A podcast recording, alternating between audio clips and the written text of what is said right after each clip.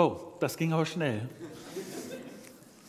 Weil ich glaube, ich habe den Trailer ein bisschen länger gemacht, aber das werdet ihr dann nächsten Sonntag sehen, äh, der Schluss, den Schluss der Geschichte. Schön, dass ihr da seid. Guten Morgen. Ähm, bevor ich mit euch ins Thema einsteigen will, will ich euch äh, kurz sagen, dass wir letzten Sonntag einen erstaunlich hohen Buchrausgabe gehabt haben.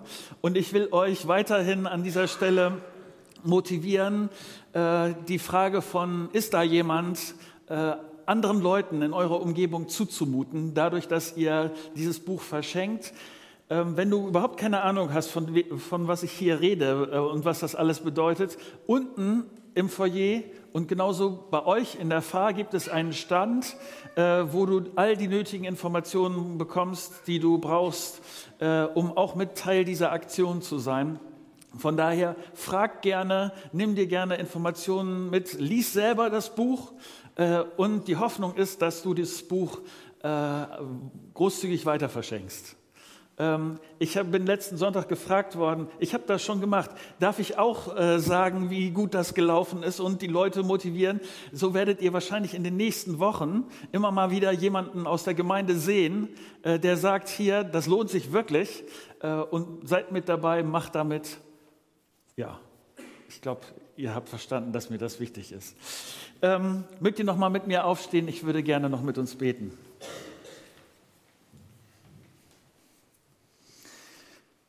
Guter Vater, ich danke dir dafür, dass du ein lebendiger Gott bist. Du bist keine Theorie, du bist auch kein abstraktes Prinzip, du bist auch nicht irgendwie ein Gott, der sich aus einer großen Ferne das anguckt, was hier auf der Erde passiert, sondern du bist ein liebevoller Gott, ein freundlicher Gott, der es mit mir und meinem Leben und mit unserem Leben zu tun haben will. Und ich danke dir dafür, dass du all das gibst, was dazu notwendig ist. Und ich bitte dich darum, dass du mir hilfst, dass ich diesen Aspekt, den wir uns heute angucken wollen, dass ich das wirklich gut erklären kann und Vater, ich wünsche mir so sehr, dass das nicht nur irgendwie eine Information ist, sondern dass das unser Leben bewegt. Nicht, weil ich das bin, der das macht, sagt, sondern weil du in uns wirkst. Darum bitte ich dich. Amen. Letzte Woche habe ich in der Zeitung äh, einen sehr interessanten Artikel zu dem Thema von heute Morgen gel äh, gelesen und ich muss euch da äh, Anteil geben dran, was, was an dieser Stelle passiert ist, weil ich glaube, dass das etwas ist, was sehr viel aussagt über das Prinzip, was wir uns heute angucken wollen. Es gibt einen Kühlteilehersteller in Irland. Fragt mich nicht, was Kühlteile sind. Äh, das muss irgendwas maschinell, industriell hergestelltes, irgendwas mit Fließbändern und Leute da dran und was auch immer. So. Ähm, auf jeden Fall, dieser, diese Firma hat sich ähm, vorgenommen, dass die Mitarbeiter mit dem Fahrrad zur Firma kommen. Die Hoffnung war, dass die Firma sich ein bisschen so ein grüneres Image geben kann und dass, dass es gut sich auswirkt auf das Wohlbefinden der Mitarbeiter. Das Problem war aber, Ihr kennt das, morgens ist die Zeit knapp, die Kinder müssen noch zur Schule gebracht werden, irgendwelche Einkäufe müssen erledigt werden. Und außerdem, ich weiß nicht, ich, das habe ich nur gelesen, ich, äh, manche von euch werden das vielleicht bestätigen können, Irland ist nicht nur wegen der, des feuchten Wetters bekannt, sondern anscheinend kann man da auch, sagen wir, gefährlich Fahrrad fahren. Das ist nicht ganz so trivial dort scheinbar. Jetzt können Manager einer Firma nicht einfach sagen, hier meine Angestellten, ihr müsst das aber jetzt machen, mit dem Fahrrad zum, äh, zur Arbeit kommen, das funktioniert nicht. Deshalb haben sie sich Gedanken darüber gemacht, wie das, wie das wie man die Leute dafür gewinnen kann. Und das Programm, das sie dann aufgelegt haben, begann mit einem sogenannten Earth Day, also einer, sagen wir, grüne Welttag, irgendwie sowas. In der Mittagspause hielten die äh, Fließbänder an, es gab Musik, es gab ein, ein Fahrrad, mit dem man tretend sich ein Smoothie mixen konnte Und es gab einen Wettbewerb. Wenn man den gewinnt, äh, gab es eine Reise auf eine äh, tolle Insel. Das Einzige, was die Teilnehmer tun mussten, war ein Dreierteam bilden und fünf Wochen lang möglichst oft das Auto zu Hause stehen lassen. Jedes Mal, wenn einer mit dem Rad oder zu Fuß kam, bekam das Team einen Punkt. Und die Mitarbeiter begannen, sich auf den Fluren mit eigens eingerichteter Webseite und mit Erlebnissen über Pfützen, da darfst du nicht langfahren, da ist es schlecht hoch und runter, was alles auszutauschen. Manche schwärmten, wie entspannt sie radelnd zu Hause ankämen. Die Firma baute Duschen für diejenigen, die verschwitzt oder Regen durchnässt eintrafen.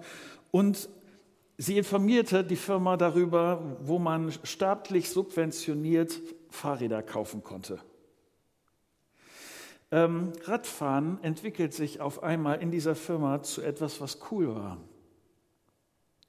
Die oft mit dem Fahrrad kamen, wurden zu Vorbildern. Es stand, entstand in dieser Firma ein Hype dafür, Fahrrad zu fahren. Jetzt ist das immer leicht, eine Aktion zu starten. Die Frage ist äh, bei solchen Sachen, was passiert denn jetzt? Sagen wir nach einem Jahr. Und so, äh, das fand ich spannend, berichtet der Artikel wirklich darüber, was, was nach einem Jahr passiert ist. Jemand hat diese Firma besucht und hat festgestellt, überall auf dem Gelände der Firma standen Fahrräder.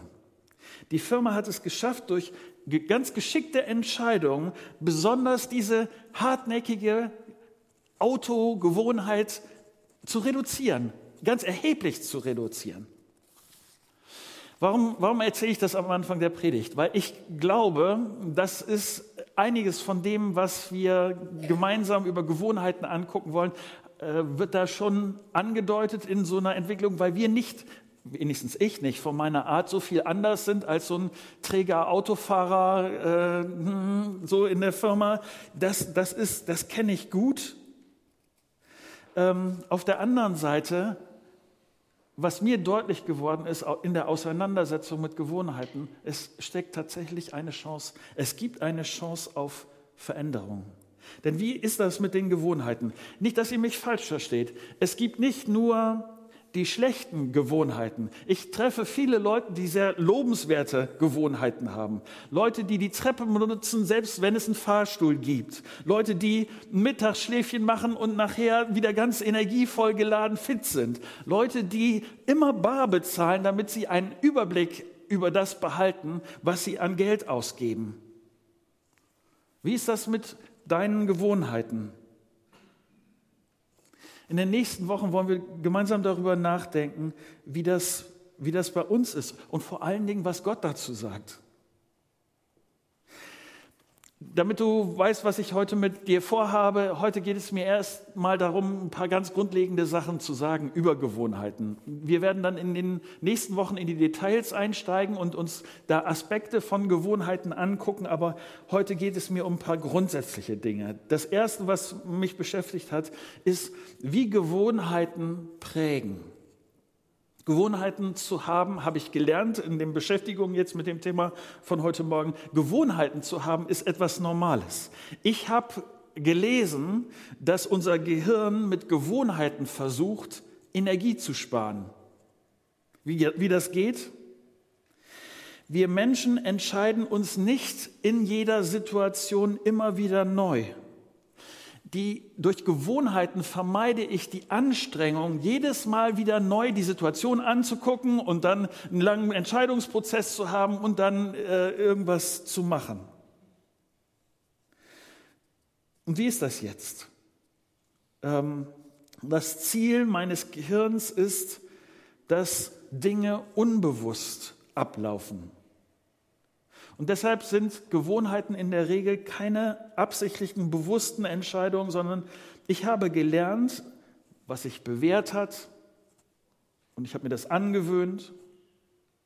Psychologen behaupten, dass zwischen 30 und 50 Prozent unseres täglichen Handels durch Gewohnheiten bestimmt wird. Und selbst das bei solchen eingeschliffenen Gewohnheiten, dass selbst zusätzliche Informationen, irgendwas, was sich ändert oder so, nicht groß Auswirkungen auf diese Gewohnheiten hat. Ich weiß nicht, ob du Auto oder ob du Fahrrad fährst. Ich habe mir das so vorgestellt und ich kann mich nicht wirklich mehr erinnern daran, als ich angefangen habe, Fahrrad zu fahren. Ich weiß nicht, vielleicht hast du Erinnerungen daran, aber ich habe Erinnerungen an den Anfang von meinem Autofahren, ähm, so mit Blinkersätzen, äh, Kupplung langsam kommen lassen und äh, all diese Geschichten. Dinge, über die ich heute schmunzeln muss, weil sie so Teil von dem geworden sind, was ich, was ich mache. Sie sind das für mich deutlich, wie sehr ich von Gewohnheiten geprägt bin und gut geprägt bin, dass ich über diese Dinge nicht mehr nachdenken muss. Handgriffe, die sitzen. Aber ich kenne das auch anders.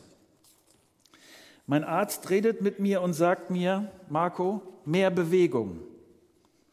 Ich denke, ja, stimmt. Das wäre sinnvoll. Und was passiert am nächsten Morgen? Schlechte, ich weiß nicht, vielleicht ist das bei dir anders, aber bei mir ist das so, schlechte Gewohnheiten sind so schwer zu durchbrechen.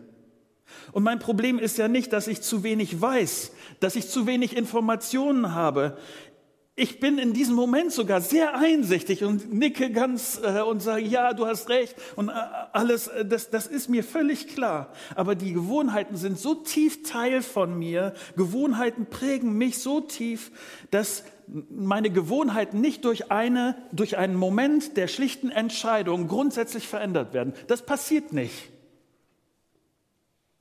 Denn oft Vielleicht ist es bei dir anders, aber oft äh, ist das Mittel gegen schlechten Gewohnheiten ja, dass ich meine Willenskraft dagegen setze.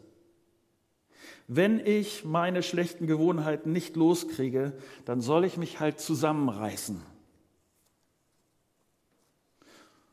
Und klappt das immer? Und wenn es nicht klappt, dann denke ich manchmal, ja, dann muss ich mich noch mehr anstrengen, dann muss ich mich noch mehr zusammenreißen, dann muss ich noch bessere Entscheidungen treffen. Doch diese Strategie hat einen Haken. Sie fordert nämlich ständige Selbstkontrolle. Und das ist äußerst anstrengend. Ein Psychologe hat das Phänomen der Ich-Erschöpfung ausgiebig studiert. Weißt du, was Ich-Erschöpfung ist? Ich muss mich dauernd zusammenreißen und ich kann irgendwann nicht mehr. Und ich erlebe das bei vielen Christen ganz genauso. Die sind erschöpft davon, dass sie sich dauernd zusammenreißen. Und dann kommt noch ein Pastor und der bringt einen netten Spruch, zum Beispiel so einen aus äh, Sprüche 4, Vers 23. Da steht, mehr als auf alles andere aber achte auf dein Herz, denn es bestimmt, wie du dein Leben führst. Ein Pastor, der dich dann konfrontiert mit, ja, es ist im Grunde kommt das, was drin ist, kommt raus. Was dein Herz bestimmt, so wie du, was dir wichtig ist, was du liebst, das ist das, was dann nachher in der Gewohnheit rauskommt. Nun, das hilft mir in diesem Moment nicht viel. Was hilft mir denn die, die guten Inputs, die geistliche Anstrengung, die gute Vorsätze? All das führt eben nicht zwangsläufig zu besseren Gewohnheiten. Wir brauchen mehr als das.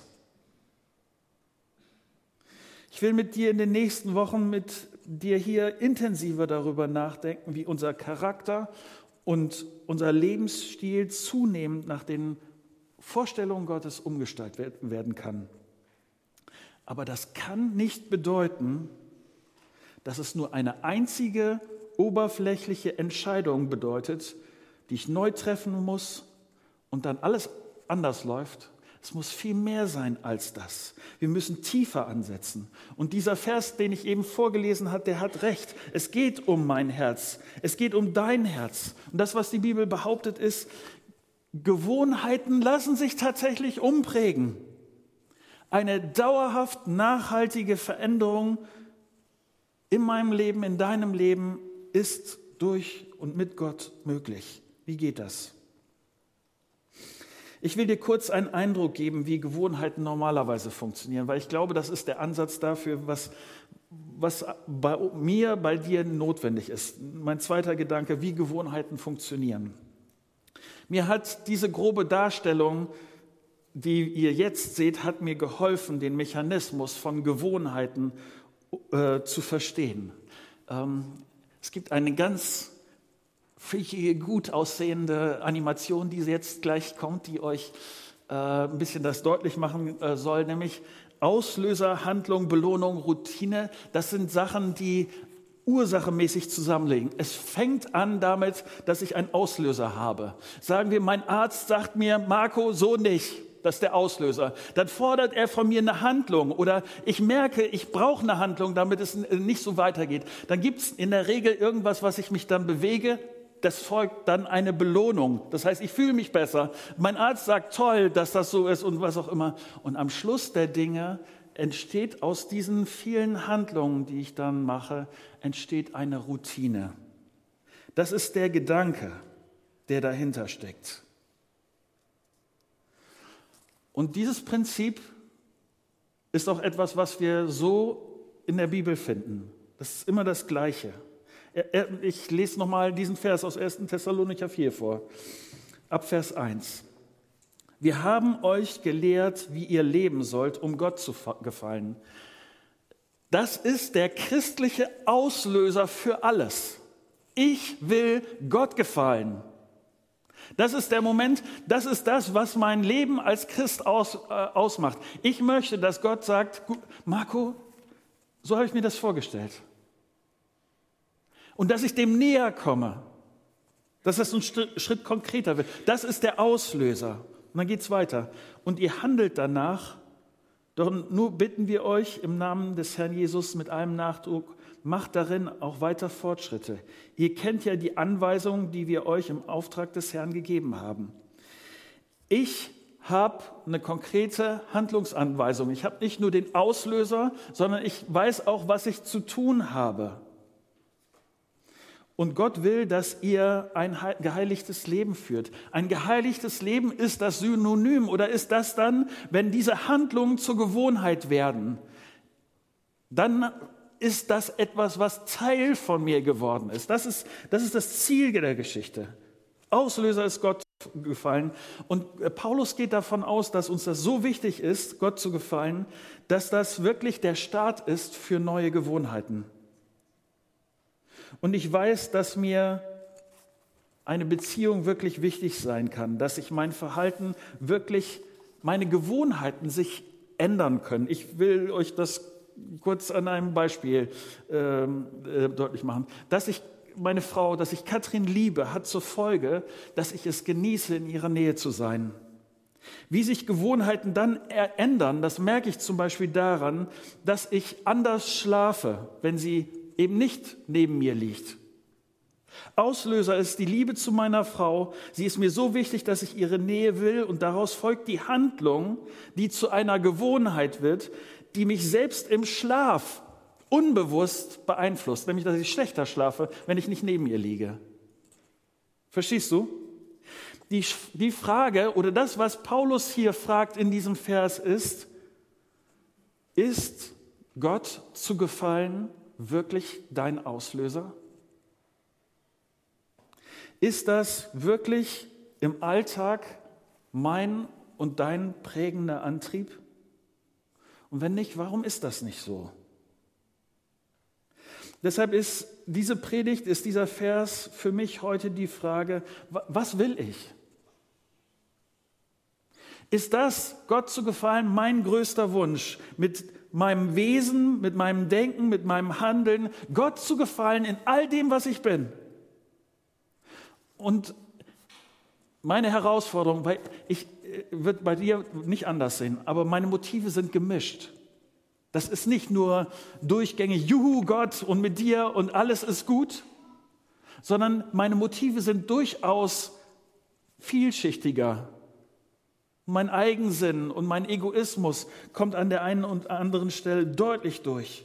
Und die Frage an dieser Stelle ist, was mache ich damit? Und ich hoffe, oder das, was, was mich dabei beschäftigt, ist, dass ich damit zu Gott gehe. Dass Gott durch seinen Heiligen Geist unsere Herzen empfänglich macht für diesen Auslöser, für diesen Startreiz, nämlich dass Gott zugefallen wirklich alles in unserem Leben auslöst. Kolosser 3, Vers 12. Da beschreibt Paulus das ähnlich. Geschwister, ihr seid von Gott erwählt und ihr gehört zu seinem Volk, heiligen Volk. Ihr seid von Gott geliebt. Ich, also nochmal zurück, ich hoffe, dass du das vor Augen hast. Dieser Auslöser, hier Paulus beschreibt, der Auslöser für all das ist, dass du von Gott geliebt bist.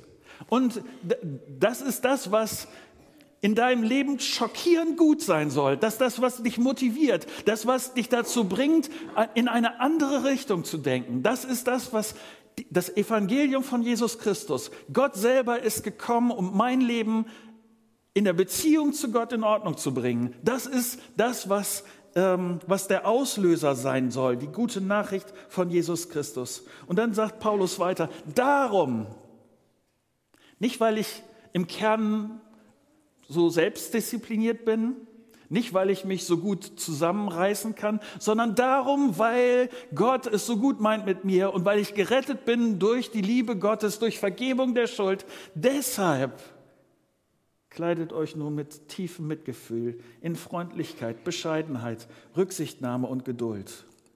Das sind dann wieder die Sachen, da, da fängt die Gewohnheit an. Daraus resultieren Routine. Und deshalb geht nachsichtig miteinander um, vergebt äh, und vergebt einander, wenn einer dem anderen etwas vorzuwerfen hat.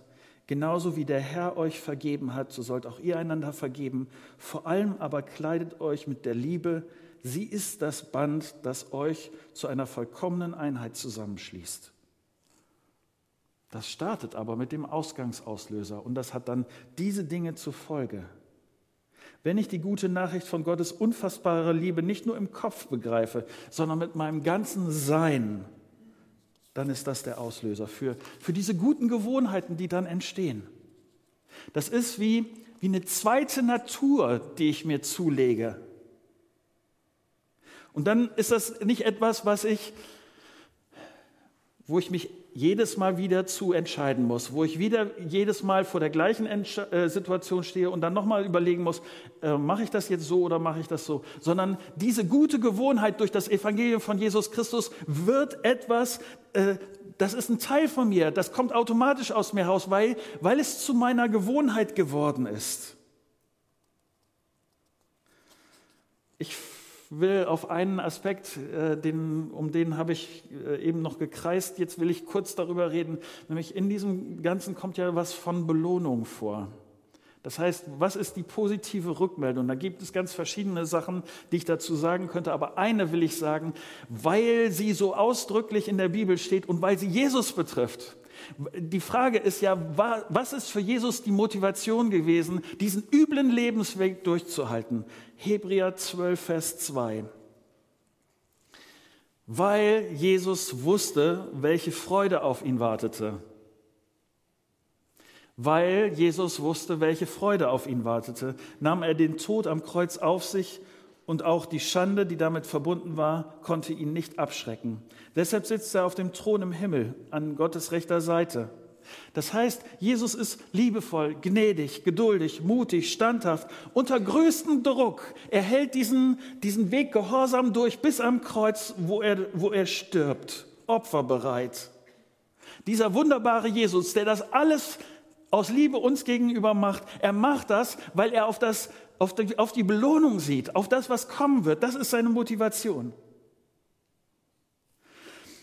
Ähm, die Freude mit dir, wenn du an Jesus glaubst, gemeinsam für immer in perfekter Gemeinschaft zu sein, das ist sein Antrieb.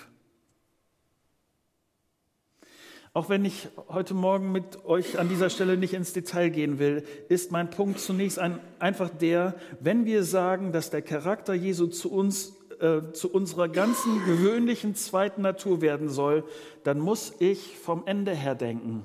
Da muss ich auf die Belohnung sehen, genauso wie Jesus das getan hat. Muss ich äh, von, von dem gucken, was auf mich wartet, was die Belohnung ist, dass, dass das meine und deine Motivation ist. Weil die Freude auf dich wartet, entwickelst du heute schon Gewohnheiten, die Gott gefallen. Wie geht das? Mein letzter Gedanke. Wie neue Gewohnheiten entstehen. Was wir eben überlegt haben, bedeutet, es gibt eine Chance auf neue, sagen wir, Jesus-Gewohnheit in deinem Leben. Du und ich, wir können neue Gewohnheiten erlernen. Nächsten Wochen werden wir uns das genauer ansehen, aber ich will uns heute zwei Stichworte geben, äh, die uns dabei immer wieder beschäftigen werden, weil sie das Geheimnis für Veränderung bedeuten. 1. Korinther 11, Vers 1. Folgt meinem Beispiel, so wie ich dem Beispiel folge, das Christus uns gegeben hat. Und Paulus sagt das wieder in Philippa 3, Vers 17. Folge, folgt alle meinem Beispiel, Geschwister, und ihr richtet euch und richtet euch auch an denen aus, deren Leben vom Vorbild, äh, dem Vorbild entspricht, das ihr an uns habt. Nachahmung, Vorbild, gutes Beispiel ist ein Geheimnis für Veränderung, für, ist ein Geheimnis von, von guten Gewohnheiten. Ich weiß nicht, wie das bei dir geht, aber ich musste an die letzte Woche denken. Äh, da ging es darum, äh, für mich wesentliche Entscheidungen zu treffen, wo, wo ich äh, dachte, ich brauche jemanden, der das schon durch hat. Ich brauche ein Vorbild, der mir sagen kann, das und das, der mir das auch glaubwürdig sagen kann, mach das und das oder entscheide das so oder bedenke das. Ich brauche meine Vorbilder für mein Leben. Ich brauche Leute, die mir etwas voraus haben. Ich brauche Leute, Manchmal ist es auch nicht das ganze Leben der Leute, manchmal ist es ein Teil des Lebens, irgendwas, was, wo ich denke, das ist, das ist etwas, was ich lernen will, das ist etwas, was ich verändern will, das ist eine Gewohnheit, die auch meine werden soll. Und jetzt kommt etwas ziemlich Ätzendes, ein zweites Geheimnis. Und ich musste bei diesem Geheimnis an meinen... Ähm, meine Mühe mit Klavierlernen denken. Ich weiß nicht, ob ihr euch das vorstellen könnt. Ich als Zehnjähriger, schönstes Wetter draußen, alles ist prima, meine Freunde warten auf mich und ich muss mich hinsetzen und üben. Eine halbe Stunde, das war wie eine Ewigkeit. Und es ist üben und üben und üben. 1. Timotheus 4, Vers 7. Übe dich vielmehr darin, so zu leben, dass Gott geehrt wird. Übe dich darin, vielmehr so zu leben, dass Gott geehrt wird. Wenn ich das Ätzende bei Gewohnheiten ist, dass es, nicht sein, dass es nicht so ist, schnipp machst du heute und alles ist vorbei und du hast eine neue Gewohnheit und es wird nie wieder anders werden. So ist es nicht.